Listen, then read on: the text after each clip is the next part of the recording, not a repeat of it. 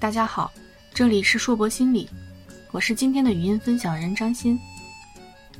因为女儿一岁多，我就做了一名单亲妈妈，而且很早我就告诉了她，我跟她爸爸不在一起生活，所以一直以来我都以为她在这件事上与我一样坦然。然而情况并非如此。在她八岁的时候，有一天回来，我发现她总是不开心，于是就问她发生了什么事。女儿告诉我，今天她很开心的把自己的一个小秘密分享给她的好朋友，但是她这个好朋友转身就分享给了他们在托管班所有的老师和同学。说着说着，女儿伤心的哭了。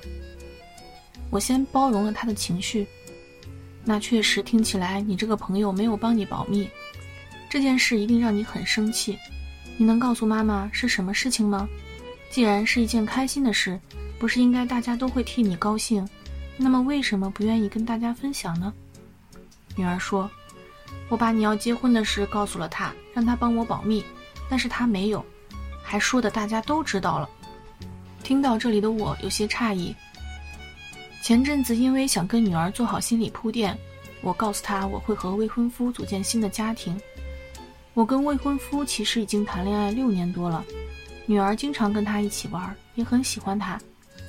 他很希望我们能够组建一个小家，所以我一直以为我们过渡的很好，没想到他只是告诉他的很好的朋友，而不愿意朋友告诉其他人。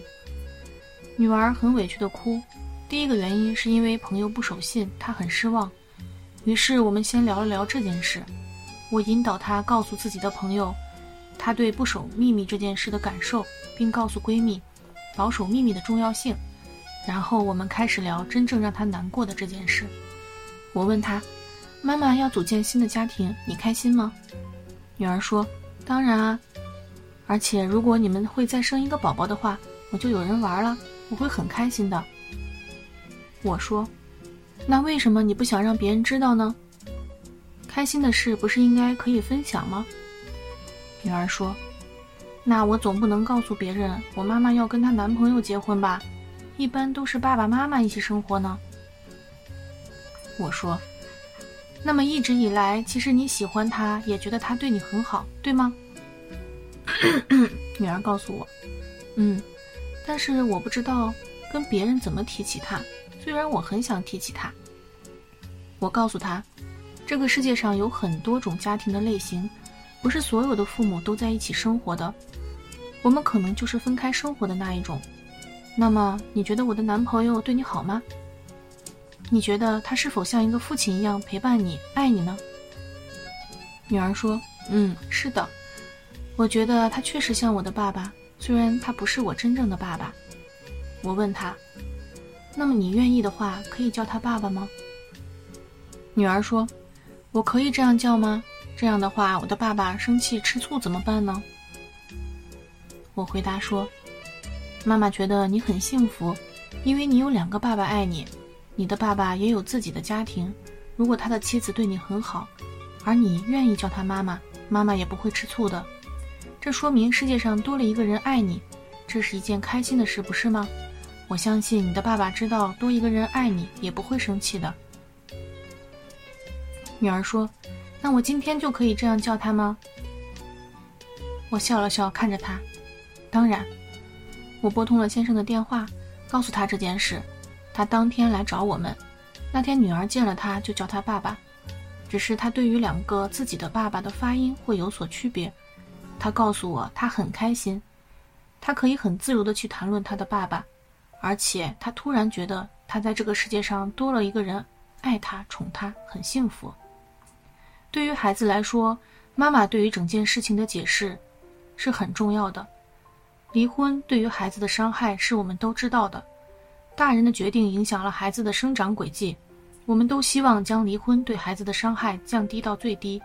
如果说离婚是一定的事，那么我们应该如何做好解释就变得很重要。单亲家庭最常面临的问题应该是离婚的双方互相指责、抱怨，在孩子面前说一些诋毁对方的话，孩子无法判断这些话的好坏。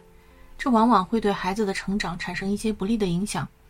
离婚的双方虽然不再是夫妻，可能也无法再当朋友，但是仍然有共同的孩子需要抚养。那么，不在孩子面前互相诋毁，是对孩子最好的尊重。另外，当需要重新组建家庭的时候，我们是需要跟孩子先沟通好，让他们逐渐接受现在要面对的新的成员，这样才能让他们慢慢接受对方。对于孩子来讲，新家庭的建立是一件大事，他们不知道如何表达自己想法的时候，我们需要在这个过程中多关注他们的心理变化，才能让他们适应这些变化。既然单亲家庭是改变不了的事实，一直跟孩子埋怨对方的不好，既不能改变现状，也会影响孩子对另一方的认同，倒不如大气一些，放下那些怨气，让孩子感受到自己和对方对孩子的爱。让孩子能够在充满爱的守护下快乐成长，让孩子觉得我们只是换了一种生活方式，但是仍然用爱守护着他。